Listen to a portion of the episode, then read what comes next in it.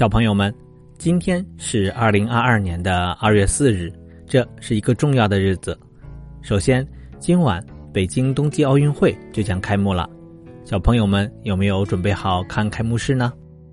今天也是大年初四，在上周过年前的腊月二十三日，我们曾经做过一期节目，内容是讲小年的来历，提到过小年是传说中灶王爷休假回天宫汇报工作的大日子。而今天初四就是灶王爷休完假回到我们家中的日子了，所以初四的时候，很多地方都有各种迎灶王爷的传统习俗。不过，今天我们想和小朋友聊的不是大年初四，而是今天的另外一个身份——立春。立春的时间是在每年公历的二月三日到五日期间。根据我们传统习俗的说法，这是一年二十四节气之首。但有趣的是。在传统的农历上，可并不是每年都有立春的，有的时候，比如去年就是没有立春的一年，而有些时候一年却会有两个立春，像今年这样只有一个立春的，反而是不常见的情况。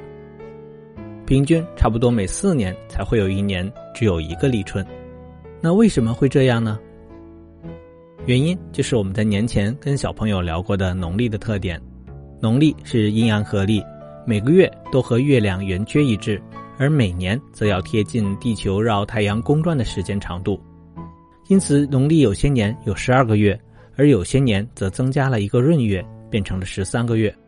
这样调整的结果就是闰年多出来差不多三十天，往往能够跨越两个立春，而之前或者之后的平年，则可能就没有立春了。说起立春，还有另外一种说法。那就是立春才是每年属相的开始。如果根据这种说法，那从今天开始才是正式的虎年。在前面初一到初三出生的小朋友还是属牛，而不是属虎了。之所以有这样的说法，其实是因为中国传统里面不止一种历法。在中国历史上最常用的其实就是我们所说的农历，但还有其他历法同时存在。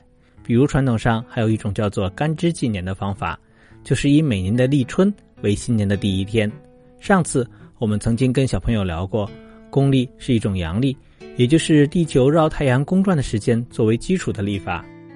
但阳历有很多种，干支纪年就是另外一种阳历，甚至还更标准一些。在上次文章的留言中，有很多小朋友问，节气是怎么确定的呢？我们都知道。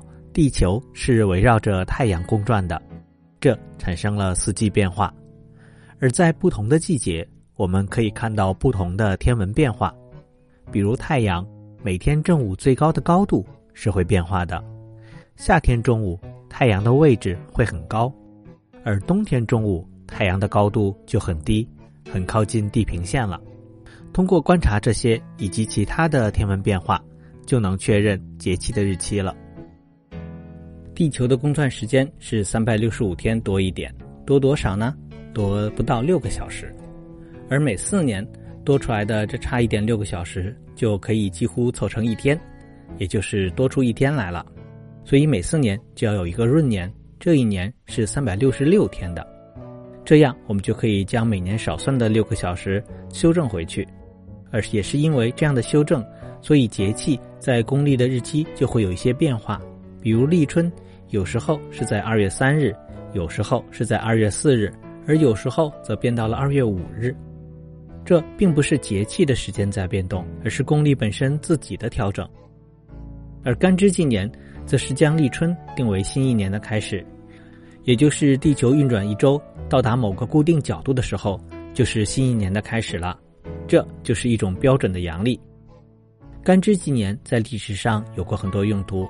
比如我们现在说一个人的出生时间，会说公历几几年几月几日，或者具体到几点。但在古代，人们习惯用干支纪年来记录自己的出生时间，因为记录年、月、日、时，每个都需要一个天干和一个地支，也就是两个字，这样加起来就是八个字，因此这也被叫做生辰八字。农历和干支纪年有很多相似的地方。比如今年都是壬寅年，但也是有区别的。比如农历壬寅虎年的开始是正月初一，也就是月光被完全遮住的那一天。而干支纪年的壬寅虎年，则是从立春开始的。所以前面两天，如果我们看日历的话，会发现农历已经是壬寅虎年，但在干支纪年上还是辛丑牛年。这样的区别，其实是因为这是两套不同的历法。那我们说的属相，应该是按哪个新年算呢？这其实就是看我们日常使用的是哪种历法了。在历史上，农历使用的更早也更广泛，阴阳历的农历在甲骨文中就有记载。所以，至少在商朝就出现了，而传说中农历更是在上古皇帝或者夏朝的时候就开始使用，因此也被叫做黄历或者夏历。